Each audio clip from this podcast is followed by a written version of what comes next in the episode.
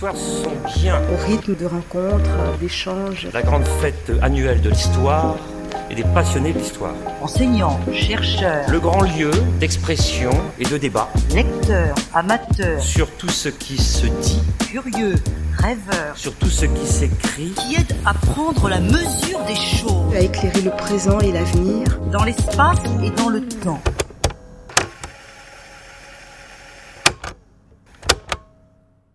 Ben, Lucie, on ne vous a pas oublié. Je suis très heureux de vous passer la parole. Eh bien, merci.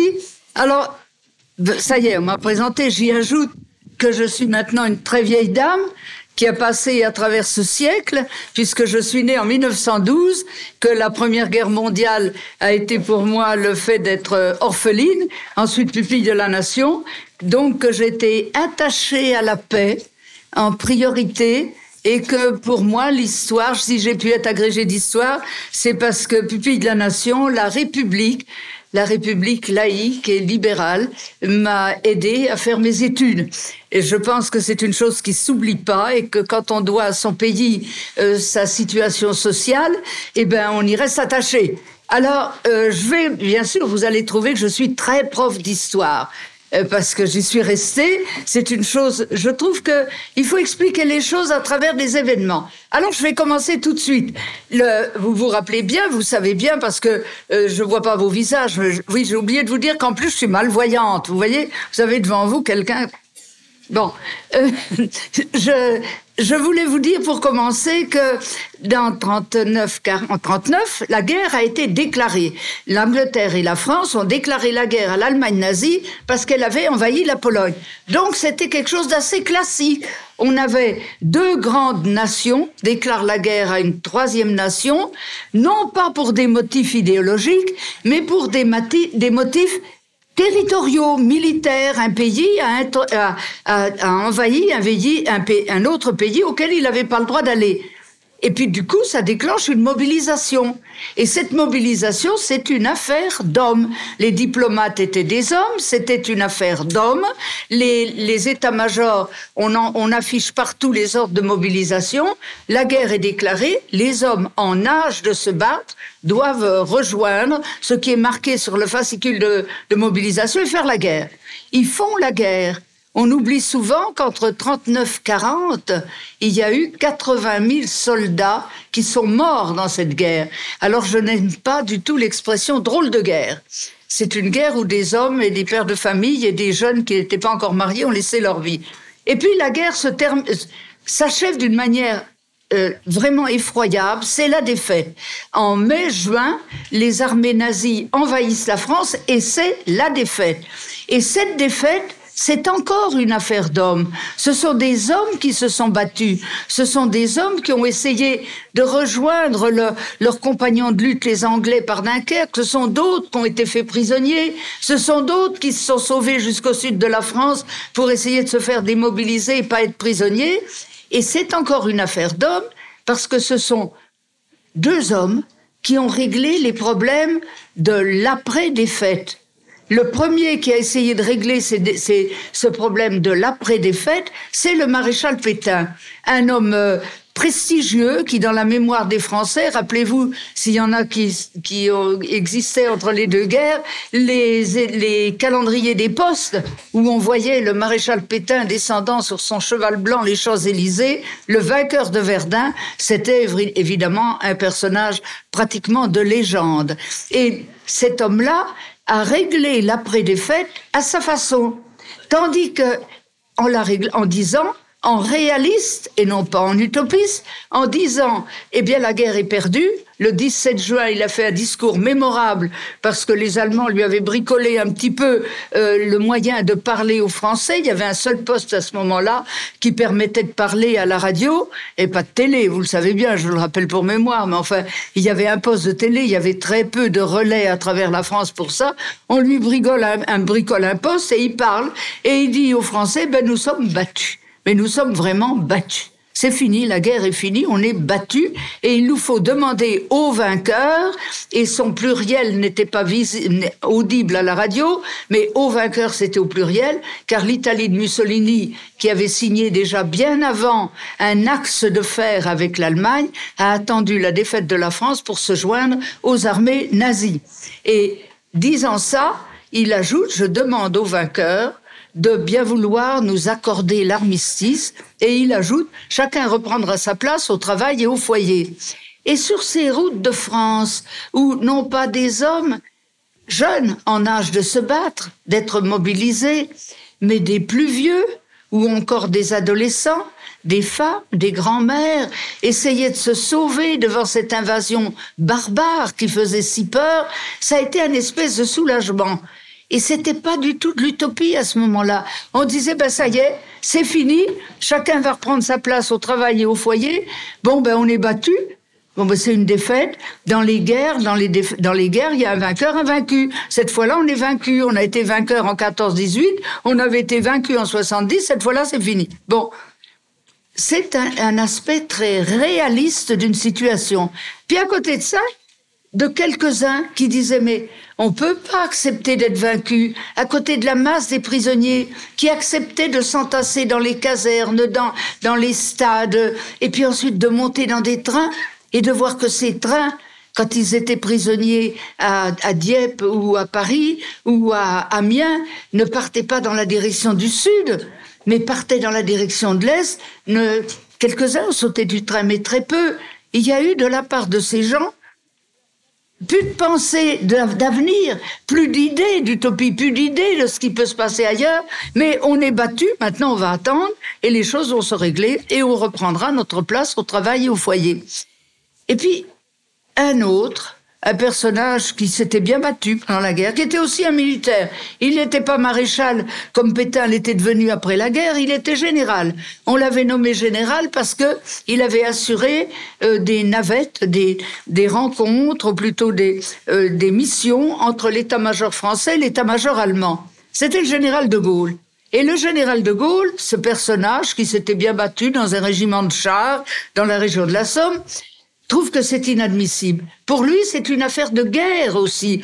Il a, il a basé sa vie, il a été reçu major à Saint-Cyr, il a fait toute sa carrière militaire, il a commandé à des hommes dans les casernes, il a commandé à des hommes dans les chars, et pour lui, cette guerre perdue est encore une affaire d'hommes, mais il faut essayer de la rattraper. Et dans sa tête, il se dit c'est pas perdu. C'est pas perdu, on va essayer de se rattraper. Et le 18 juin, il va lancer ce fameux appel qui a depuis été fignolé, arrangé et que vous connaissez sous la forme de cette petite affiche qui paraît tous les ans dans les journaux ou sur les murs des mairies le 18 juin. Et cet appel, le 18 juin, il le fait à la radio comme une espèce de réponse à ce réalisme de Pétain qui dit ben ça y est maintenant c'est fini. Et dans cette réponse, en, en officier qu'il est, en homme de guerre qu'il est, il dit la guerre n'est pas perdue. Nous avons un allié qui n'est pas vaincu. La France doit rester l'allié de ce pays. Et je demande, et il emploie cette formule qui est déjà sur les ordres de mobilisation, aux hommes en âge de se battre de me rejoindre en Angleterre. Et c'est là que l'utopie arrive, tout au moins dans ceux euh, qui sourient de cet extraordinaire discours à la radio. C'est là qu'il ajoute, les hommes en âge de se battre me rejoignent en Angleterre. On ne sera pas un contingent de l'armée britannique, on sera une armée libre, les forces françaises libres, car la France n'est pas vaincue. La France subit une défaite, mais c'est pas la fin. C'est pas la fin, la France n'est pas vaincue. Rejoignez-moi en Angleterre. Et un certain nombre de jeunes vont le rejoindre.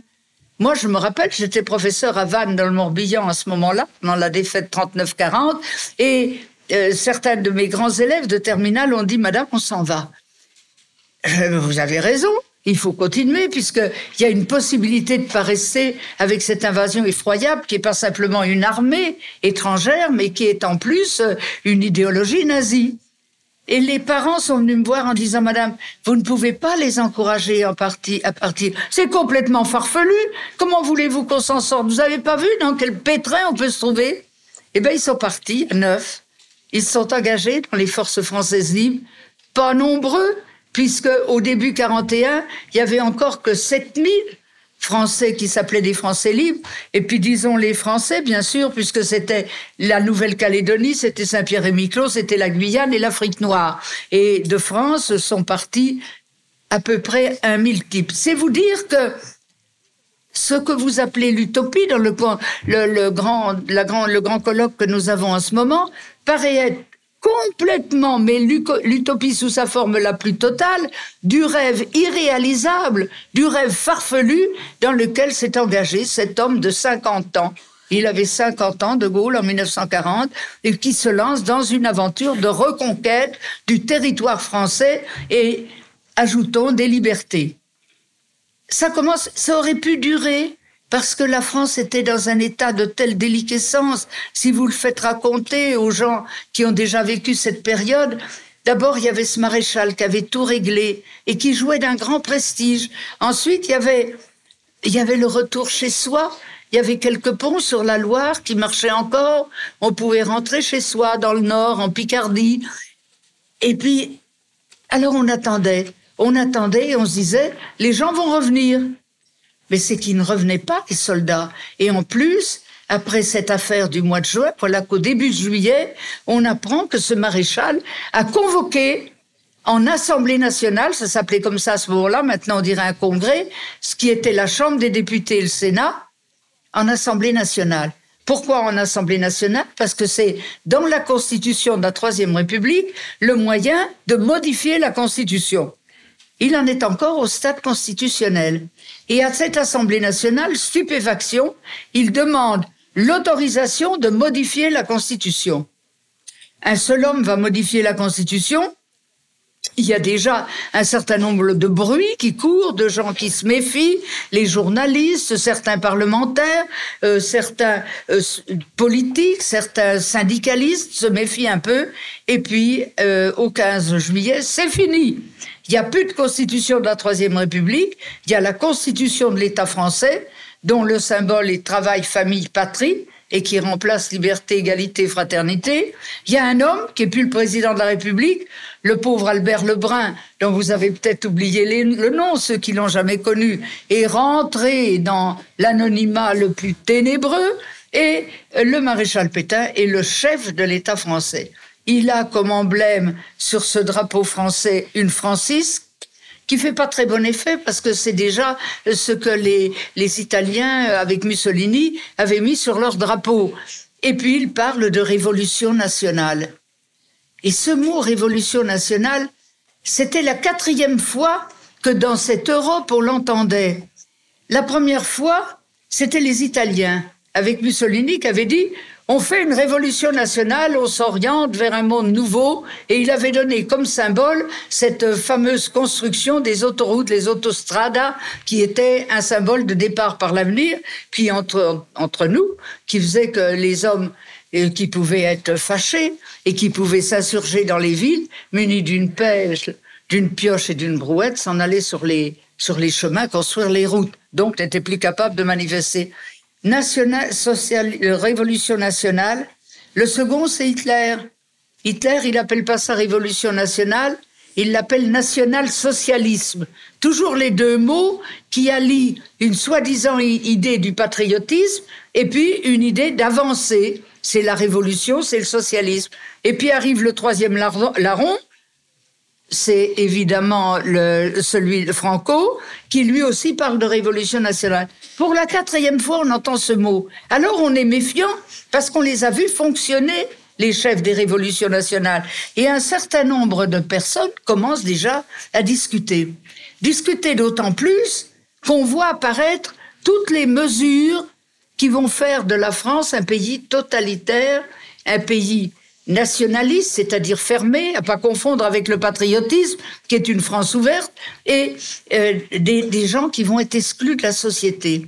Alors, ce qui aurait pu se passer tranquillement avec cette espèce d'utopiste qui essayait de réunir des gens, ceux de l'extérieur de la France, de l'ancien empire colonial, ces jeunes qui partaient comme ça euh, sur un bateau de pêche, sur un tonnier, euh, à travers l'Espagne où Franco se chargeait d'abord de les faire mariner dans des camps de concentration euh, pas du tout confortables, Miranda, Figueras, des camps comme ça, jusqu'à ce que parlant français, le Canada, avec sa, euh, son ambassade en langue française, disait, ils sont à nous, ceux-là, c'est des Canadiens, et ils pouvaient rejoindre De Gaulle. Mais ça, c'est une autre affaire. À côté de ça, en France, ça aurait pu rester pratiquement le limon, pratiquement la défaite.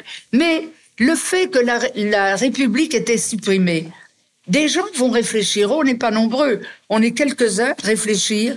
Des, gens qui ont l'habitude de la politique, les 80 qui ont voté contre Pétain sur les 700 qui étaient présents, commencent à s'agiter, ne sont pas encore en prison. Mais voilà qu'on apprend que deux mesures font que les gens qui ont participé au, gouvernement du Front populaire, et si en plus ils sont juifs, et si en plus ils sont socialistes, ça leur fait des tards de plus, se retrouvent en prison. C'est le cas bien sûr de Léon Blum. Les journalistes qui ont l'habitude de manier l'opinion, de savoir ce qui se passe, de manier l'information, les universitaires, dont c'est le rôle aussi d'informer et de former, de former en plus l'esprit critique des jeunes qui leur sont confiés, les syndicalistes, qui sont unis dans un, dans un certain sens de la responsabilité collective. Il va y avoir comme ça des petits groupes pas très nombreux.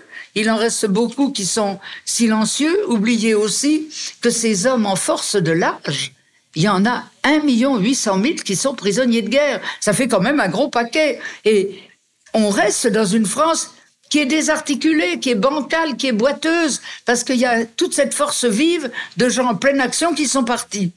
On va commencer à réfléchir. Moi, je me souviens de mes débuts en octobre, à la fin du mois d'octobre 40. J'étais professeur au lycée à Lyon, lycée de jeunes filles de Lyon. En ce temps-là, les lycées étaient séparés, garçons et filles, et on ne disait pas proviseur pour la, un lycée de filles, on disait directrice. Et vers le 10 octobre, à peu près, notre directrice, qui s'appelait Madame Brunswick, entre dans la salle des professeurs. Vous savez, les, ça, vous avez été élève, vous savez ce que c'est. Euh, on, on, se réunit à la grande récréation de 10h30. On n'avait plus de café déjà, mais enfin, on se réunissait quand même. Et elle, rentre, c'était pas l'habitude que l'administration rentre dans la salle des profs. C'est le moment où on peut un petit peu se, déboutonner, savoir ce qu'on pense, parler librement. Et elle dit, mesdames, je viens vous faire mes adieux. Ah, et pourquoi vous n'avez pas l'âge de la retraite? Vous êtes nommé ailleurs? Non, je suis révoquée. Révoquée, notre directrice? Mais comment ça se fait? Et pourquoi, madame? Parce que je suis juive. Je m'appelle madame Brunswick, je suis juive. Une décision du gouvernement de la Révolution nationale interdit la fonction publique aux juifs. Au revoir, mesdames, elle prend la porte, elle s'en va. Vous imaginez ce que ça peut faire il y en avait des vieux de profs, mais on était quand même pas mal de jeunes là-dedans. Puis les vieilles aussi étaient rompues à l'idée républicaine et de liberté d'enseignement. On a dit, mais c'est pas juste. Comment ça se fait qu'on peut. Alors, on a constitué comme ça un petit noyau professionnel, des gens de la même, formation, euh, exerçant la même profession, en train de se dire, c'est pas juste. Et puis, la femme de ménage entre dans la salle pour vider la poubelle. Et pour le femme de ménage, à ce moment-là, les classes étaient plus séparées. Elle trouve qu'on faisait des drôles de têtes. Mais qu'est-ce que vous avez, mesdames? Alors, la directrice est, partie. Et pourquoi? Elle est révoquée. Elle est révoquée, Madame Brunswick. Et pourquoi? Parce qu'elle est juive. Et cette femme qui appartenait pas à notre milieu, qui était une femme euh, on disait nous du peuple à ce moment-là parce qu'on se trouvait déjà très avantagé avec nos fonctions euh, d'agrégé de l'université. Elle dit c'est pas juste. Elle sort, elle va prévenir le concierge, elle va prévenir le vieil homme qui s'occupait des, petits massifs, du petit jardin qu'il y avait à l'intérieur du lycée. Et on s'est trouvé, nous, milieu professionnel, accrochés à d'autres gens d'un autre monde professionnel et d'une autre classe sociale. Et est né dans notre milieu ce premier refus d'une société dont j'essaierai de vous expliquer tout à l'heure qu'elle est loin d'être utopique et qu'elle est une société où les mélanges socio-professionnels vont être le prélude d'une ère nouvelle et de la société que vous connaissez actuellement. Pensez qu'à cette époque dont je vous parle, en 40, jamais un ouvrier n'aurait eu un chapeau, il avait une casquette. Jamais il aurait eu un attaché-caisse, il avait une musette. Jamais il aurait mis une cravate. Il avait une chemise sans col. Les distinctions sociales étaient beaucoup plus présentes. Et puis il se passe la même chose dans d'autres milieux. À l'hôpital, dans un hôpital, un grand, un grand professeur un grand maître en psychiatrie, un autre qui est un pédiatre renommé, un autre est un grand chirurgien, l'un est franc-maçon, l'autre a signé pour le Front populaire, le troisième est juif, ils sont révoqués. Ils n'ont pas le droit, les, partis politiques sont interdits, les, gens qui ont manifesté pour le Front populaire sont à l'index et les juifs sont exclus des hautes fonctions publiques des hôpitaux. Un jour, ils, ils sont plus là, dans un des hôpitaux. L'un d'eux meurt. C'est pas tous, ils sont pas tous au même endroit. Et les médecins qui suivent le grand patron, les internes qui en font autant, les infirmières qui attendent les ordres. La fille de salle, elle est dans son cagibi avec son eau de javel, son seau et sa serpillière. Elle n'a pas droit à tout ça. Et il se dit, mais pourquoi il est plus là aujourd'hui? Il est plus là, mais il est révoqué. Vous savez pas qu'il a signé pour le Front populaire Il paraît qu'il a même été membre à un moment du cabinet du ministre de la Santé. Et puis dans un autre endroit, vous savez pas que ce type-là, il était socialiste et qu'il a donné son nom à une liste de soutien au moment des élections? Et puis dans un autre endroit, mais voyons, vous avez pas repéré qu'il s'appelle Laufenburger et que c'est un nom juif, il est révoqué parce qu'il est juif. Et c'est un bouillonnement. Bien sûr, il y en a qui se taisent. C'est pas tout le monde qui va manifester que c'est pas juste. Quelques-uns vont se taire. Et puis d'autres vont protester. Et l'autre qui est dans son cagibi avec son eau de javel et son balai et sa serpillière, elle voit bien qu'il y a quelque chose qui se passe. Elle appelle les infirmières qui sont déjà plus près des vrais médecins et des internes. Qu'est-ce qui se passe? Alors on lui annonce sa révocation et elle dit comme les autres, c'est pas juste. Et dans ce milieu professionnel qui s'insurge, va s'ajouter ces petites gens qui font le chauffage à l'hôpital, qui passent à serpillière sous les lits avant que les médecins arrivent, et de nouveau, un, un milieu socio-professionnel va naître où il y aura un refus. Un refus qui n'est encore qu'une protestation. Mais dans un journal, comment ça se fait, tiens? On voit plus le canard enchaîné. Oh bon, vous pensez bien, il a été interdit, c'est un, journal satirique, personne n'en veut plus. Tiens, mais et le populaire et l'humanité et la Voix du Nord, ce journal de la liberté dans les, chez les mineurs. Oh, vous pensez bien, ils ont été supprimés, ils sont pas d'accord avec le maréchal et les nazis. Et de ces interdits vont naître des refus qui vont pas encore s'exprimer, sauf pour quelques-uns, quelques-uns qui ont l'habitude de la parole des syndicalistes, des hommes politiques, des journalistes et des enseignants. Et moi, je me suis retrouvée comme ça au mois d'octobre 1940 avec un journaliste qui s'appelait Dacier de la Vigerie, avec un enseignant, un, normalien agrégé de, philo, spécialiste des mathématiques, qui s'appelait Jean Cavaillès. On s'est, à trois, on a dit, mais c'est pas juste. Pendant ce temps, il y en avait d'autres qui se réunissaient. Nous, c'était à, Clermont-Ferrand ce jour-là. D'autres, c'était à, à, Toulouse, c'était à Limoges. C'était dans le Nord, où c'était beaucoup plus difficile parce que la France était partagée en deux, en dehors du dépeçage, de l'émiettement que l'armistice avait décidé pour la France et que Pétain avait accepté. Cet émiettement faisait qu'en dehors de... J'ai pas le temps de vous expliquer tout ça parce que faudra que je cède la place à quelqu'un d'autre après moi, si vous n'êtes pas fatigué d'entendre déjà. Et les, cet émiettement, il l'avait terminé au moment de l'armistice par une ligne de démarcation qui coupait la France en deux. Pourquoi ça? Parce que les Allemands, avec les, les, nazis, avec les René bien haut, la France est vaincue, la bataille de France est gagnée. Maintenant, on va gagner la bataille d'Angleterre. La seule chose, c'est qu'il faut se mouiller les pieds pour aller en Angleterre. Parce que il y a quand même un, on a beau dire qu'il n'est pas long, le tunnel ou le Pas-de-Calais, faut quand même y passer. Et pour ça, il faut se préparer des bateaux et des, des choses de débarquement. On peut donc pas occuper toute cette France et surtout ce sud de la France qui, qui crie facilement, qui a des traditions républicaines, qui a des traditions démocratiques, qui aime pas sentir les entraves. Alors, ben, ben Pétain va charger du Sud, et puis la, police française et allemande va se charger du Nord. Une ligne de démarcation, donc ils pas. Si bien que dans le Nord, ils ont beaucoup plus de mal à se réunir, à s'entendre et à faire quelque chose. Mais qu'est-ce qu'on va faire? Les universitaires, les journalistes, le, syndicaliste déjà caché, parce que autrement il serait arrêté, dans une ville ou dans une autre, le militant politique, ils vont se réunir puis ils vont dire mais il faut que les gens soient au courant. Ah, faut que les gens soient au courant. Bien sûr, parce que c'est pas dans les journaux. Il y a les journaux, il y a plus que ceux de la collaboration, ceux qui sont autorisés par Pétain et Hitler et qui n'annoncent jamais ces mesures. On ne dit pas que le grand pédiatre a été révoqué. On dit simplement tous les juifs c'est des, ennemis de la France et des ennemis de la culture et de l'Europe qu'on veut reconstruire.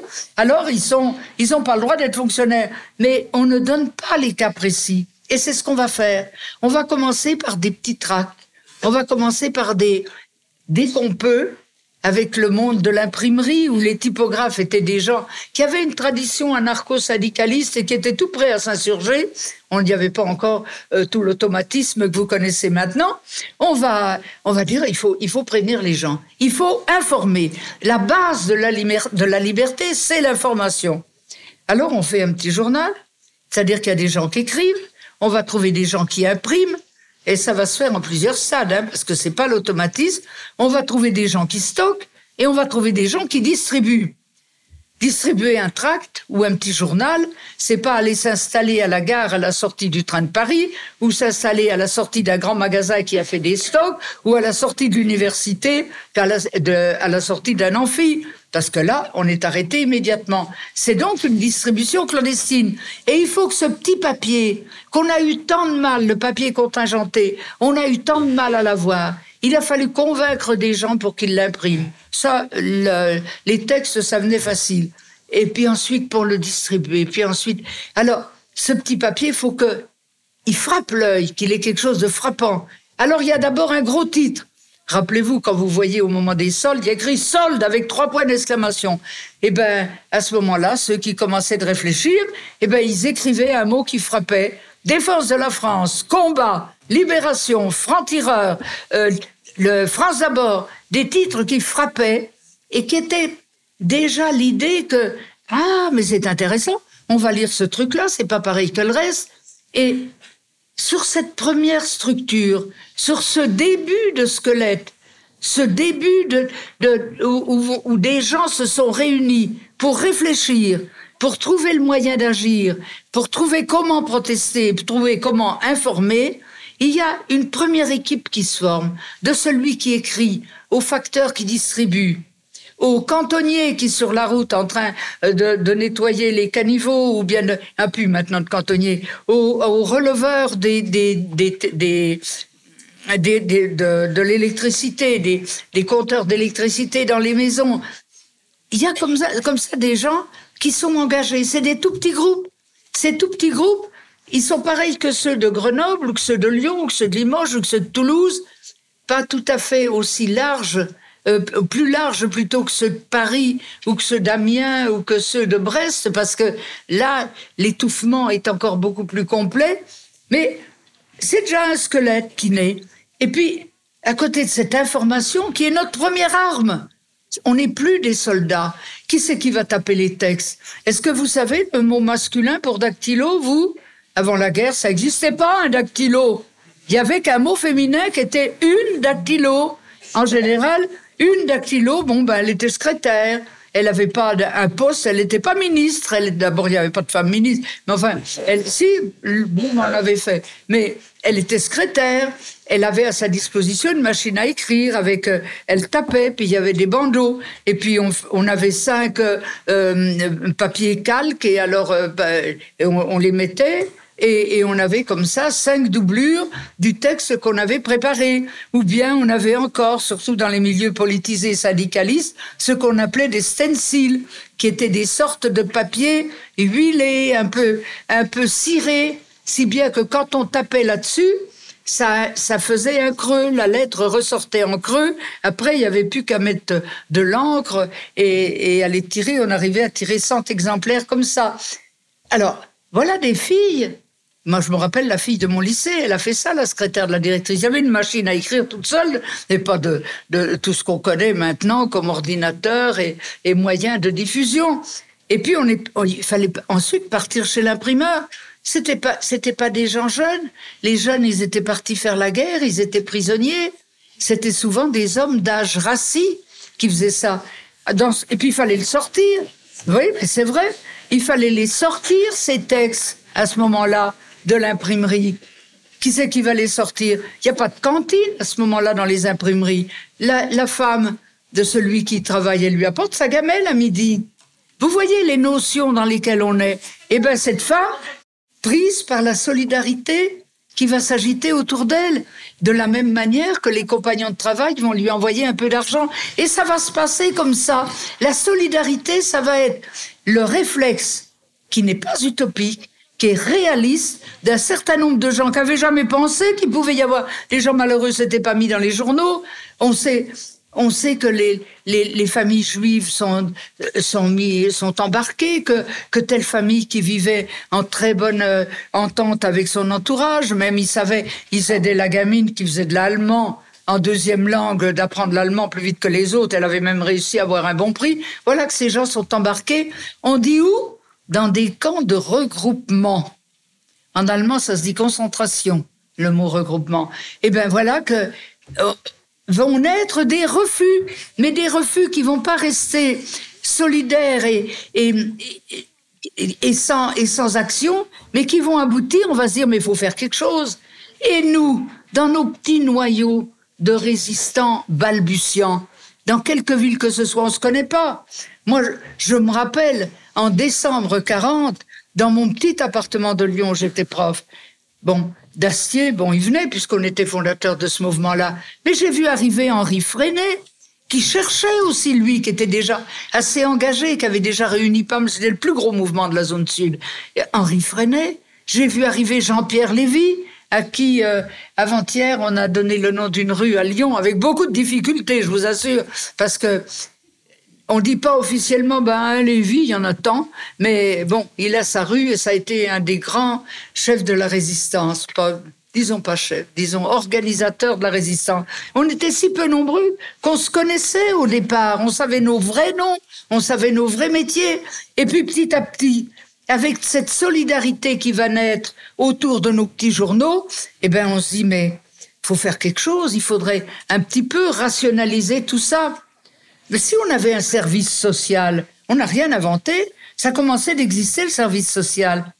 Il n'y avait pas d'hommes dans les services sociaux. C'était des femmes. Le service social, c'était des filles et des femmes. Il y avait des, classes d'assistantes sociales. Il n'y avait pas d'assistants sociaux. Ça n'existait pas. Et vous voyez encore comment petit à petit, l'élargissement se fait et comment avec ce système, il y en a une qui a été extraordinaire, c'est Madame Bertie Albrecht dans le mouvement combat, qui était surintendante d'usine et qui dirigeait une école d'assistante sociale.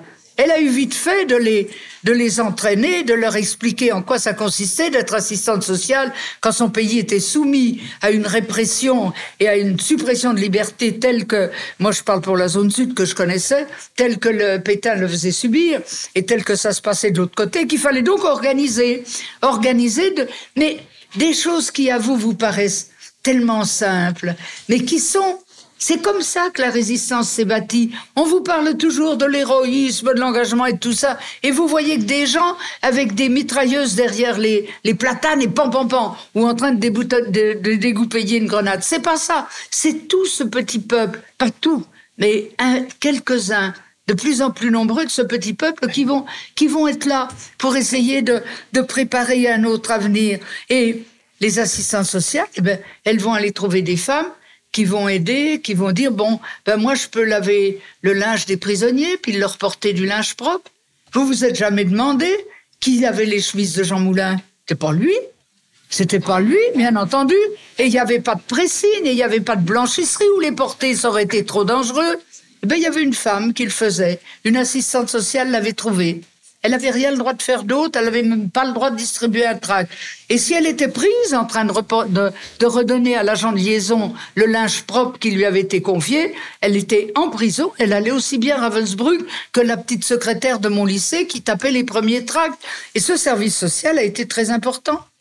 Alors voilà, ça, on dit ah bon, moi je suis de libération, moi je suis de combat, moi je suis de témoignage chrétien, moi je suis de défense de la France, je suis de franc-tireur à cause du journal.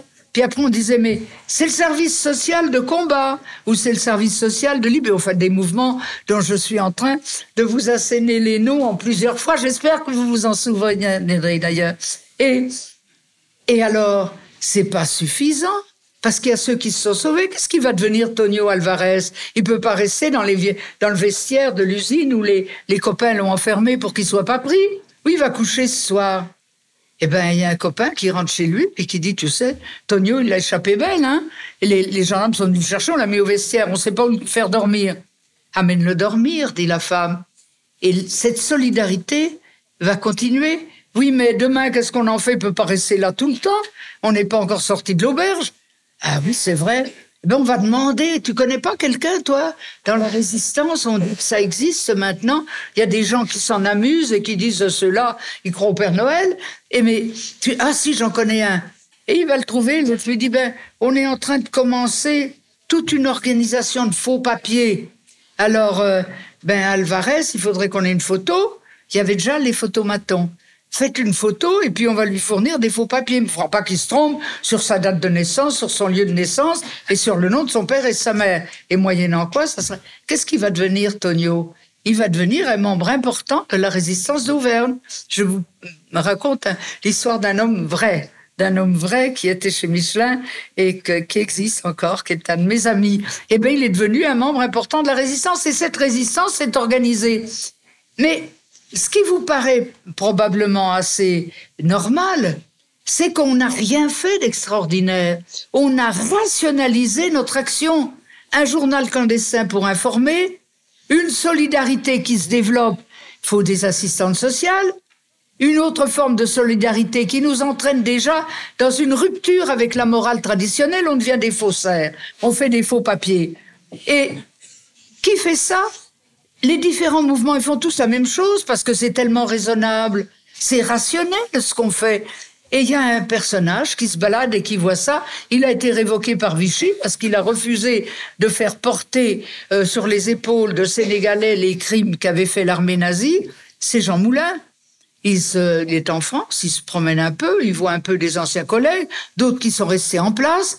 Euh, puis il entend, il raconte. Il y a encore rien qui vient de Londres. On dit Londres, on dit pas de Gaulle, on dit Londres. Euh, pour dire, on dit seulement engagez-vous dans les forces françaises libres. Il va réussir, à partir à Lisbonne. Et de Lisbonne, il va gagner Londres. C'est un préfet. Il n'en recevait pas tous les jours, Jean Moulin, des préfets, vous savez. Ils étaient plutôt bien solidement assis dans leur préfecture.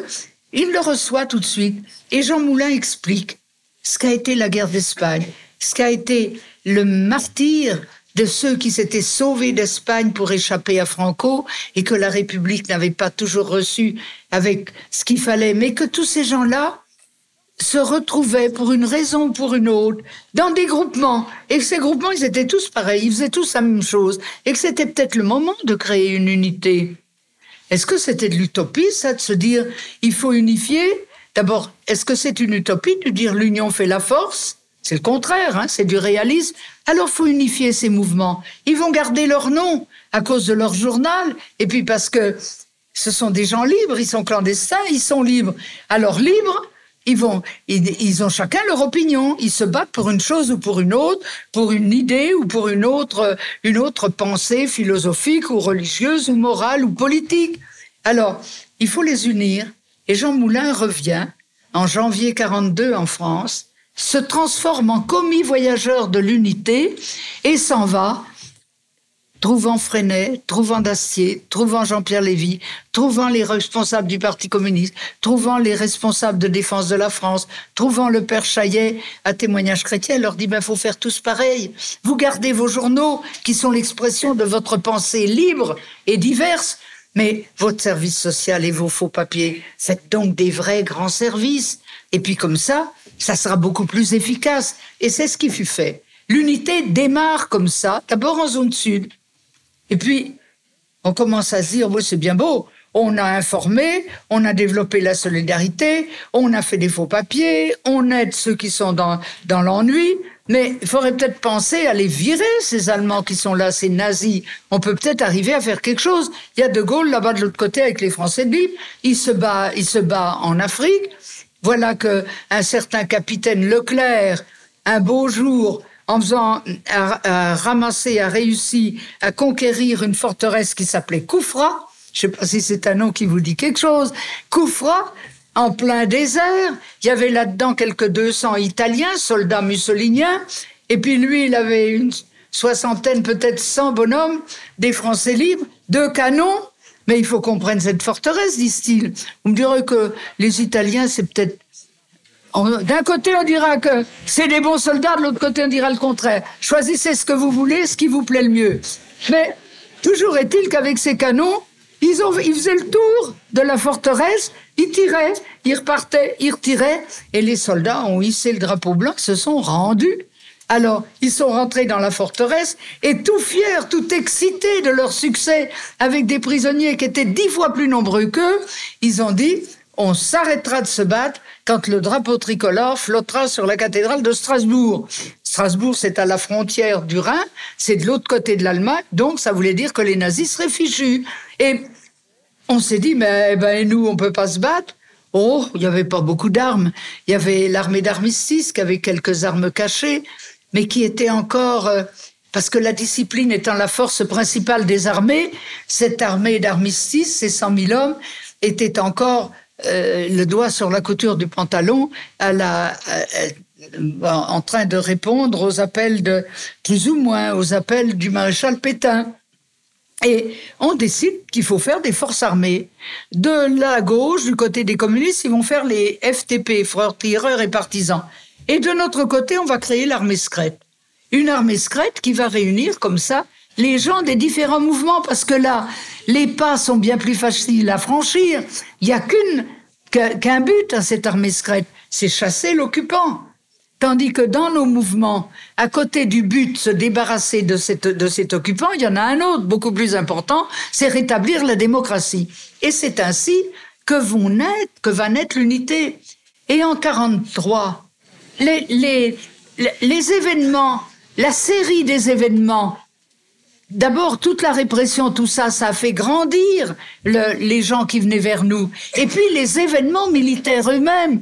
Le premier de ces événements militaires, je les énumère très rapidement pour vous arriver à ma notion d'unité générale et de Conseil national de la résistance. Ça ira plus vite qu'en d'en faire deux parties. C'est en juin 41, les Allemands qui envahissent l'Union soviétique. En France, ça fait tilt, ça. Tout le monde a appris, quand il était à l'école primaire même, qu'il y a un certain Napoléon qui est parti faire la campagne de Russie, il a laissé des plumes. Il est revenu avec une grande armée qui n'existait plus. Et vous savez que un des mots qu'on avait plaisir à dire quand on laissait tomber par Essal dans le tramway, ses commissions son sac à main, et que des Allemands autour se précipitaient pour le ramasser, ces soldats qui étaient là, fallait bien qu'ils fassent quelque chose, ces types. On dit Ah, oh, mais c'est une vraie Bérésina, j'ai encore fait tomber. Bérésina était devenu un nom commun, vous voyez. Bon, le deuxième événement, c'est décembre 41. Voilà qu'en décembre 41, le Japon, qui est lié à l'Allemagne nazie et à l'Italie fasciste, voilà que le Japon détruit une partie de la flotte de guerre américaine à Pearl Harbor, dans le Pacifique. Et alors, les Américains déclarent la guerre au Japon, les États-Unis d'Amérique mais à cause de l'Axe, voilà le Japon engagé euh, euh, dans, la guerre aux côtés des nazis et des mussoliniens, des fascistes italiens.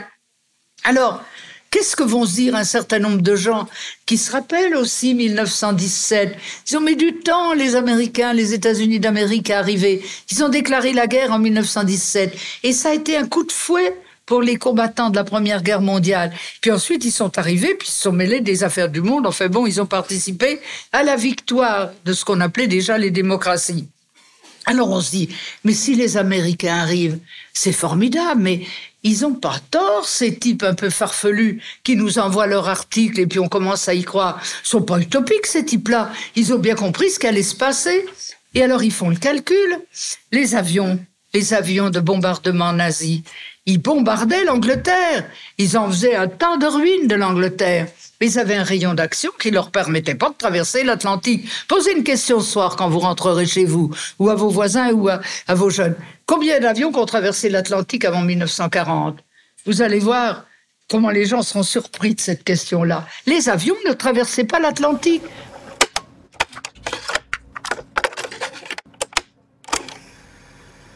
L'industrie automobile, ces deux, deux noms vous connaissez parce qu'ils se portent toujours aussi bien maintenant. C'est General Motors et Ford. Et qui faisaient des autos pour les Américains, pour leur immense territoire. Et c'était le début, non pas d'une aviation intercontinentale, mais d'une aviation inter, intercontinentale, c'est-à-dire pour les États-Unis eux-mêmes. Et cette aviation, elle était basée sur la côte Pacifique. C'est aussi toujours les mêmes, s'appelle Boeing. Eh bien, on va les convertir en industrie de guerre. Ça va être la sortie des tanks, des chars, des munitions, selon l'endroit le plus propice, et des avions de chasse et des avions de bombardement. Ils sont intouchables. Il n'y a pas un avion nazi qui peut atteindre la côte Est et il n'y a pas un avion japonais qui peut atteindre la Californie.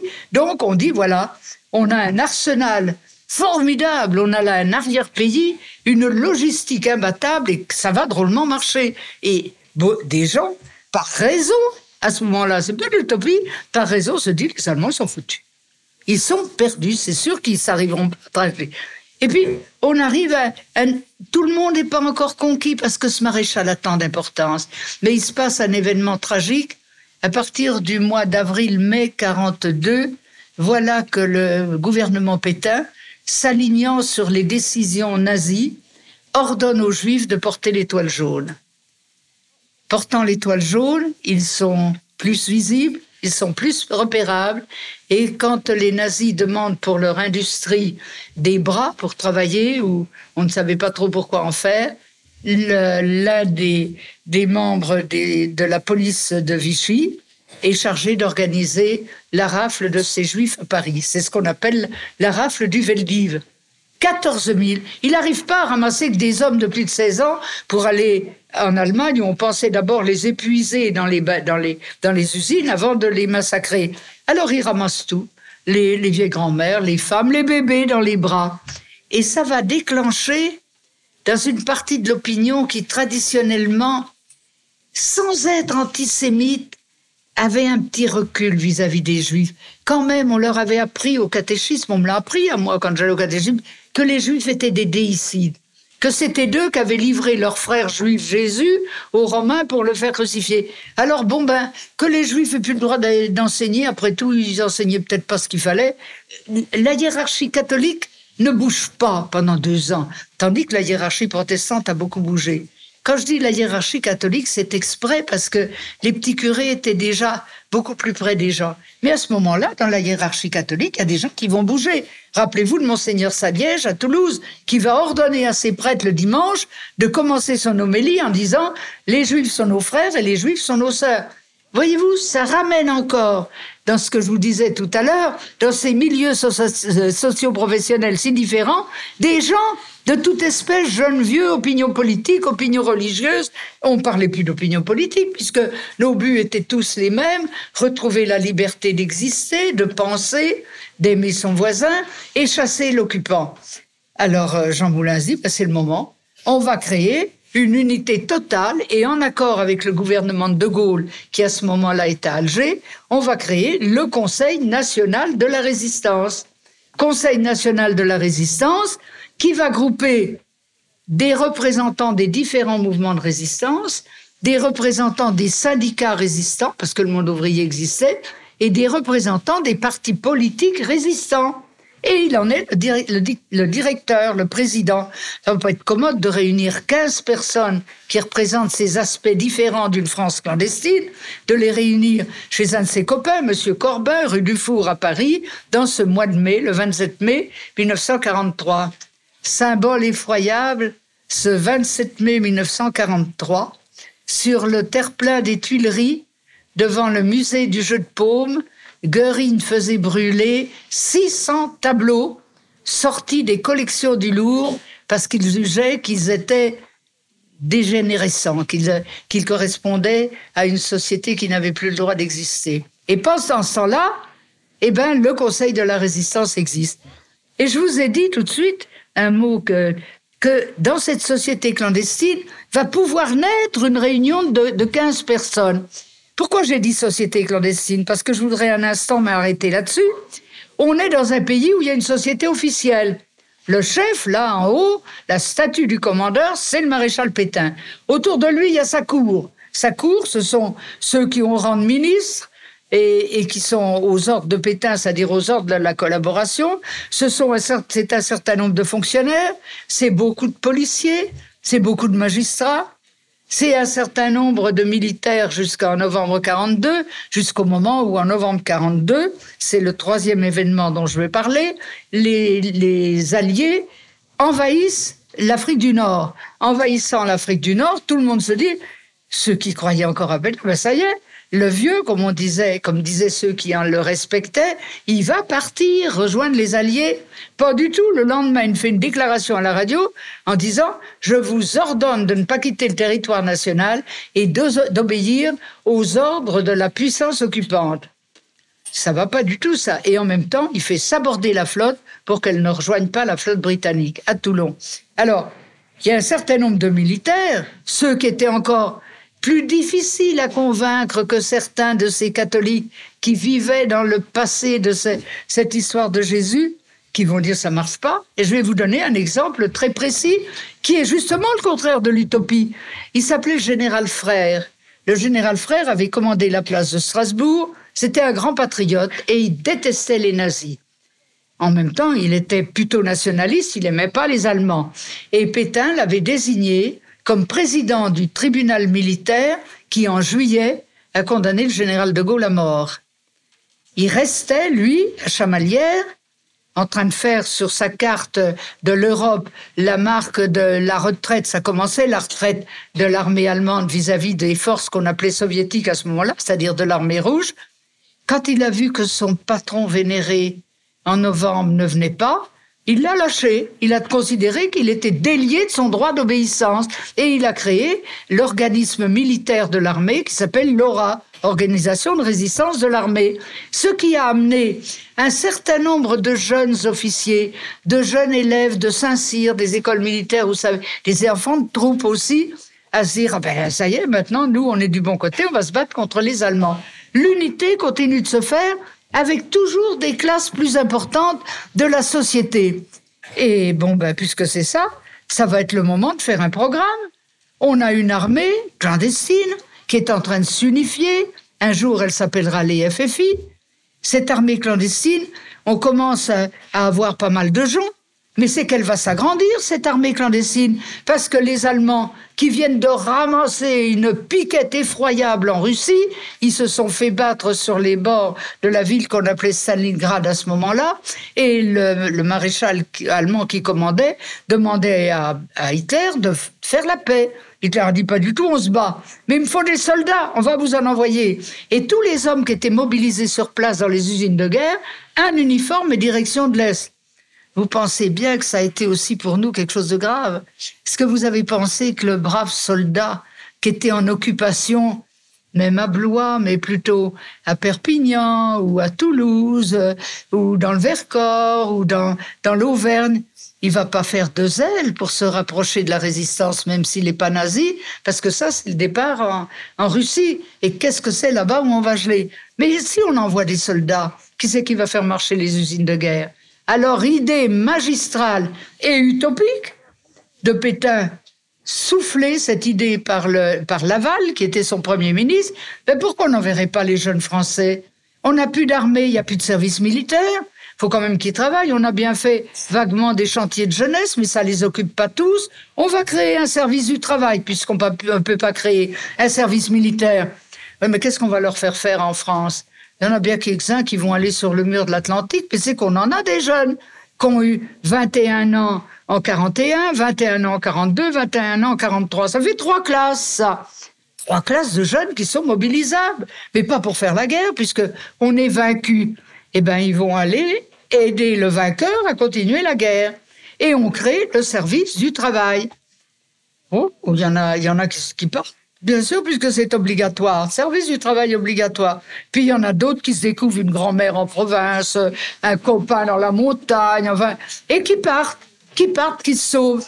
Où se sauver? Finalement, il y a toutes les forces policières françaises et allemandes, les forces supplétives en plus. On a créé des forces supplémentaires. Il y a une race de GMR supplémentaire. Il y a la milice qui est créée en même temps c'est pour vous dire encore une date, puisque je suis après tout prof, il y a une date qui est le 30 janvier 1933. C'est la date où Hitler est devenu chancelier du Reich. Et le 30 janvier 1943, pour l'anniversaire des 10 ans de chancellerie d'Hitler, le maréchal Pétain a signé la création de la milice. Moi, je trouve que c'est, ça fait froid dans le dos. Hein? Eh ben, eh ben, ceux-là qui partent, où ils vont aller, ils vont d'abord se cacher, ils n'ont pas du tout envie de se battre. Et puis la résistance qui est devenue cette espèce de toile d'araignée si importante et clandestine, elle se dit, mais on va les ramasser et on les met dans les maquis. Et puis, il y, a, y a, des jeunes chefs qui vont naître de cette groupe, et puis il y a tous ces jeunes officiers, ces jeunes apprentis officiers qui vont rentrer dans les maquis. Il y en a un dont le nom est devenu célèbre, c'est Tom Morel. Il n'était pas si jeune que ça, il avait déjà des enfants, il était instructeur à Saint-Cyr. Il monte au maquis des Glières. Et là, ils sont, ils sont cernés par des Allemands, par la milice et par les autres forces militaires supplétives françaises. Il se dit, c'est pas possible, tous mes jeunes vont se faire tuer, il faut que j'obtienne la vie sauve. Il organise à distance euh, euh, une discussion avec euh, les Français, l'armée, cette armée qui était là pour les vaincre, et on lui dit bon ben si vous vous rendez, ils auront la vie sauve. Alors il descend avec autour de lui trois ou quatre ou cinq FTP avec leurs mitraillettes pour le protéger, et il arrive devant cet état-major et il dit je me rends. Bien, bien, vos, les autres auront la vie sauve. Rendez-vous, vous devez vous désarmer. Alors, dans la tradition militaire, qu'on connaît pas bien, nous autres, les civils, quand on se désarmait et qu'on avait une épée, on l'attendait par la pointe de l'épée, de façon que la garde soit dans la main du vainqueur. Là, qu'est-ce qu'il a fait? Il a tendu son pistolet en le tenant par le canon. Et le commandant qui commandait ce détachement, quand il a eu le canon en main, il a appuyé sur la gâchette et il a tué Tom. Morel. Voilà, c'était ça l'atmosphère, vous voyez. Mais c'est l'unité quand même qui continue. Et j'ai employé plusieurs fois, ça sera la fin de mon long exposé, trop long mais trop court d'un côté, parce que j'ai l'impression que j'ai pas fait le tour de tout. Mais je vous ai employé le mot clandestin. On était une société clandestine. Au départ, cette société officielle dont je vous ai dit que la tête c'était Pétain, qu'il avait autour ses collaborateurs attitrés, politiques ou économiques, parce qu'il y avait tous ceux qui gagnaient de l'argent dans cette affaire-là, et puis ensuite, une masse de gens plus ou moins amorphes. Bon, le mari est prisonnier, le gamin est pas encore assez grand pour aider à la ferme. Euh, il y a trois gosses, comment la femme s'en sort avec ces trois gosses?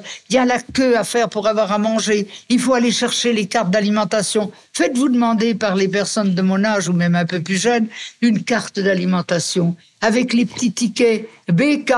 C'était pour les J3, c'est-à-dire celui qui avait plus de 15 ans, ou les femmes enceintes, et il y avait J2, c'était pour les plus petits. J1, c'était pour les nourrissons, ils avaient un quart de litre de lait par jour. Puis les vieillards, qui avaient, les vieillards, les gens des hôpitaux, ceux des hôpitaux psychiatriques, qui mouraient de faim, parce que c'était comme ça qu'on avait organisé la sélection de la population, en ne laissant que ceux qui pouvaient servir à quelque chose. Et puis en dessous, eh ben, il y avait les parias. Ces parias, c'était les étrangers, c'était les politiques poursuivis, et en dessous des parias, il y avait encore une classe destinée à mourir, destinée à être sacrifiée, c'est les juifs. Ça, c'était la société officielle qui se disait réaliste, qui allait créer une Europe basée sur la force et sur l'unité de la race, la race arienne. puis il y avait nous. Nous, on était clandestins, on était une société clandestine. on disait, on n'était donc pas officiel, mais on disait qu'on était légitime. On était la société légitime. Et une société légitime qui puisait, si j'ai pu vous le faire comprendre, dans toute la masse de la population. Il n'y avait pas tous les fermiers de Beauce, mais il y en avait au moins deux ou trois qui acceptaient qu'un avion clandestin anglais atterrisse sur leur terrain. Il n'y avait pas euh, tous les cheminots, mais il y avait ceux qui, en liaison avec leurs ingénieurs, organisaient euh, le sabotage des chemins de fer, organisaient le transfert de matériel clandestin, lâchait ces cheminots sur la route, à proximité des villes, des pelles de charbon qui partaient pas dans la chaudière de ces locomotives à vapeur et que les gamins venaient ramasser pour se chauffer en hiver. C'est tout ça notre société clandestine. Et nous qui étions partis avec l'idée du refus, de la désobéissance, on est devenus dans notre société clandestine des gens disciplinés. Disciplinés parce qu'on n'était pas utopiques et puis on, on partait, on partait vers une espérance. C'est comme ça que j'ai un optimisme. C'est ça qui caractérise la résistance. C'est pas l'utopie, même si quelques-uns se sont mêlés de le dire et le disent encore. D'ailleurs, il y en a encore quelques-uns qui vous le disent. J'espère que vous leur direz le contraire. Eh bien, c'est extraordinaire parce que on est devenu discipliné. On avait, on, disait quand même un chef, le chef du mouvement. Il avait autour de lui son comité directeur, l'état-major de l'armée secrète avec le général Délestrin. Il avait autour de lui son état-major. Il fallait obéir aux ordres. Et pas n'importe comment, c'était pas le moment d'être indiscipliné. Fallait être à l'heure au rendez-vous. Si on avait rendez-vous sur un pont à, à l'angle d'un pont de la Loire et du quai, fallait pas arriver un quart d'heure en retard.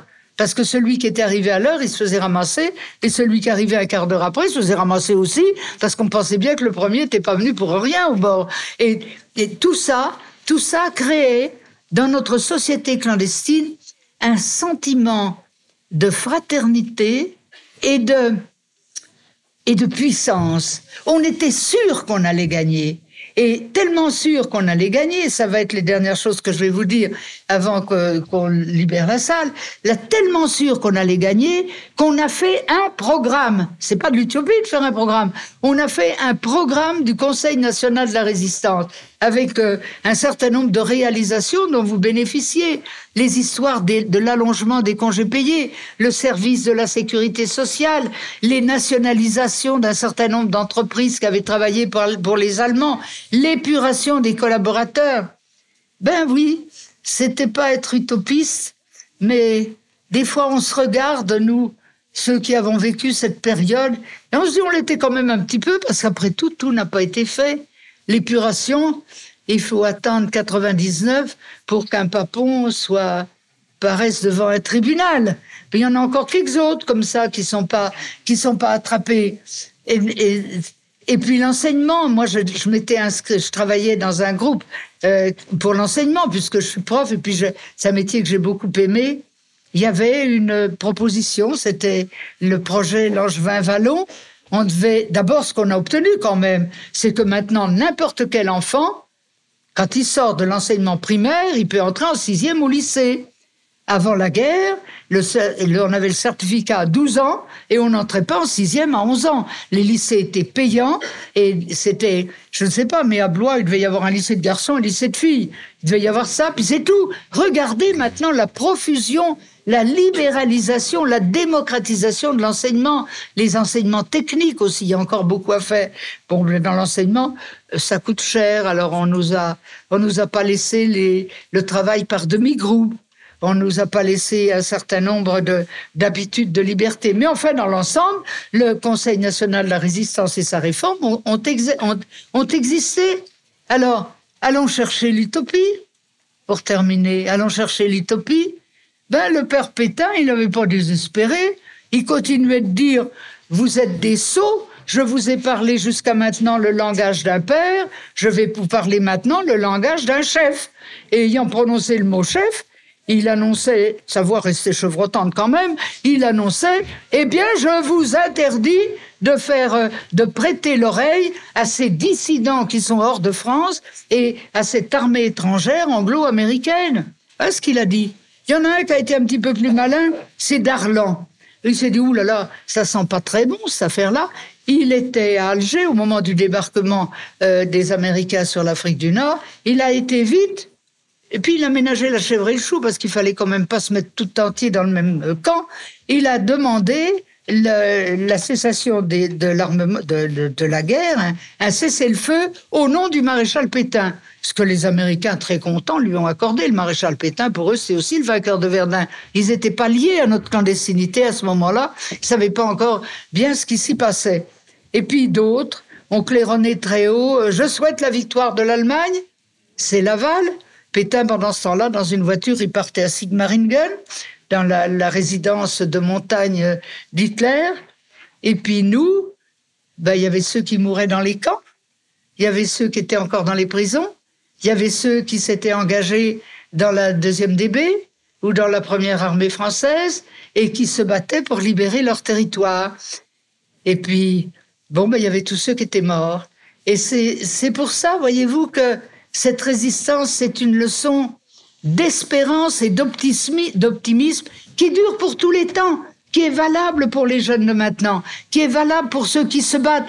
Il n'y a plus de guerre régulière. On se déclare pas la guerre en Bosnie, euh, à Sarajevo. On se déclare pas la guerre en Tchétchénie. On se déclare pas la guerre dans le Moyen-Orient. On se bat entre soi. Et c'est, c'est un nouvel aspect pour lequel, auquel les jeunes doivent faire bien attention parce que l'espérance de la résistance, c'est qu'il n'y ait plus de guerre, c'est que la paix arrive et, que dans cet optimisme de la compréhension des autres, de l'acceptation des différences, on puisse, comme nous l'avons vécu dans la résistance, vous savez, c'est bien beau de dire, oh, moi, les juifs, je les repère. Bon, ben, celui qui s'appelait Durand, le plus antisémite, ne le reconnaissait pas, parce qu'il s'appelait plus Lévi. C'est effarant, mais c'est des choses comme ça qu'il faut savoir. c'est facile. La petite fille, maintenant, c'est à la mode de s'appeler Leïla. Mais il y a dix ans, la petite fille qui s'appelait Leïla, elle était forcément issue d'un peuple d'Afrique du Nord. Moi, j'ai une petite fille qui s'appelle Leïla. Ben, elle est, c'est une arrière, celle-là. C'est pas une petite, c'est une arrière. Mais déjà, mais j'en ai six arrières et dix pour de vrai de petits enfants. Parce qu'on est une tribu à mon âge, bien entendu. Eh bien, elle est, elle est de, euh, uniquement de gens de, de, la Savoie et de l'Isère. Alors, vous voyez, c'est ça qu'il faut essayer de gagner. Et pour vous dire en plus, comment on le sait que c'était l'optimisme, même pour ceux qui sont restés. Ils sont jamais morts en disant je me suis trompé, j'aurais pas dû aller dans cette affaire. Prenez les lettres de fusillés. Chaque fois qu'on vous lit une lettre de fusillé, ce n'est toujours un qui dit je vais mourir pour mon idéal, mais vous, vous serez heureux. Bon, ben c'est pas de l'utopie de dire que les gens seront heureux et qu'on gagnera. Et puis quand dans les dans les prisons, à Fresnes, c'est surtout là qu'on raconte la chose. Quand euh, le matin, au petit jour, le peloton nazi venait chercher ceux qui allaient être fusillés au Mont Valérien, il y avait une Marseillaise qui éclatait dans toutes les cellules. Est-ce que c'est un geste utopique, ça? C'est d'accompagner ceux qui partent parce qu'ils ont été vainqueurs, quoique fusillés, et dire, eh ben, vous voyez, cette Marseillaise, on a le droit de la chanter. C'est ça, l'espérance et l'optimisme de la résistance. Et puis, et puis on a gagné, on a gagné très loin. Mon voisin me demandait de vous raconter, en finissant cet exposé sur la résistance et, sur ces mots un peu tragiques avec lesquels je terminais, une histoire qui l'avait un peu frappé dans ma vie personnelle et qui est aussi le signe qu'il y a un certain euh, optimisme. Je me suis trouvée à un moment, mon mari plus important que moi dans la résistance d'ailleurs, euh, obligé de fuir de France. J'avais un petit garçon qu'on appelait Boubou, il vous l'a dit. L'appelait Boubou parce que cet animal de petit garçon, il avait beaucoup de mal à parler. Alors quand tu disais, tu veux un bonbon, il disait Boubou. T'as envie de faire pipi, Boubou? Alors tous les copains l'avaient baptisé Boubou, c'était une espèce de mascotte. On était cachés dans cette solidarité de la résistance de Lyon au Jura. On a été dans dix familles différentes, dormir une nuit avec mon petit garçon, mon gros ventre. J'attendais un deuxième enfant. C'est pas de l'utopie d'attendre un deuxième enfant pendant la guerre. C'est bien la preuve qu'on va être victorieux. Et puis un avion anglais, par une nuit de pleine lune, puisqu'il n'y avait pas de radar et qui naviguait à vue. D'ailleurs, euh, pas loin de d'ici, pas loin de Blois, il y a une petite île sur la Loire qui servait de virage pour rattraper ensuite le canal du centre par je ne sais pas quelle petite rivière qui passe par là. Et le pilote courageux qui arrivait sur ce terrain où réalistes, les, les paysans du coin, les, les, un service de sécurité venait, venait surveiller pour qu'il n'y ait pas de surprise malencontreuse quand cet avion allait atterrir simplement avec ce malheureux petit balisage qu'on pouvait faire. Fallait pas se faire repérer des forces d'occupation, bien entendu. Cet avion arrive, il n'y avait pas eu de lune le mois précédent, il s'embourbe. Les, trains d'atterrissage s'embourbent. Et le pilote dit, moi, mon, mon devoir, c'est de détruire mon avion. Je ne dois pas le livrer. Je dois pas le livrer aux forces d'occupation. Et alors les gens disent mais c'est pas possible, vous pouvez pas faire ça, vous avez pas vu? Au Braque c'était le copain de Jean Moulin, il faut qu'il fiche le camp. Et puis elle, vous avez vu son ventre, puis le petit garçon. Il dit oui mais alors il faut avoir des bœufs, des chevaux qui viennent et ils ont été dans les fermes un peu loin, pas tellement loin, chercher une paire de bœufs qui est arrivée avec son joug, là, et avec son, paysan en sabot. Il n'y avait pas de, chaussures de caoutchouc, de, bottes de caoutchouc, et puis son aiguillon. Et Les bœufs, ça court jamais, vous savez, ça marche. Quand vous voyez courir des taureaux, c'est pas du tout pareil, un bœuf, ça marche. Ils sont arrivés, on les a attelés et l'avion a décollé. Et puis, depuis l'Angleterre, mon petit garçon était né, ma petite fille était née. Il fallait prévenir les copains. Vous savez tous qu'il y avait les messages personnels. Et un message personnel disait Boubou a une petite sœur Catherine qui est née le 12. On était parti le 9, c'était temps, hein. Et c'est mes dernières paroles, parce que c'est quand même notre vie clandestine aussi, et puis l'acharnement de l'occupant. Après, la, au moment de la libération de Lyon, le général Cochet a mis la main sur un certain nombre de documents de décryptage de l'armée allemande, parce que ces messages personnels, ils avaient aucun sens, c'était pour, sauf pour ceux qui les connaissaient. Et il m'a remis une pochette épaisse comme ça. Dessus, il y avait écrit Boubou a une petite sœur qui est née le 12. Puis dedans, il y avait une feuille de papier Boubou, nom de l'opération. La, deuxième, la deuxième page, c'était nombre de containers. Les containers, c'est ce qu'on pendait au milieu des hobos, après les parachutes pour recevoir les armes. 12, puisqu'elle était le 12. Et puis après, il y avait toutes les cartes Michelin de France, et ils avaient fait faire ça par des, des, soldats. On avait cerné de rouge toutes les fois que le mot Catherine, Catherinet, Catherine enfin, apparaissait. Voilà, c'est la dernière histoire de notre guerre qui, vous voyez, avec tous ces malheurs, avec toutes ces pertes, a été l'optimisme, le réalisme et pas du tout l'utopie. Je ne dirai qu'une chose en votre nom à tous, mais vous l'avez exprimé. Merci.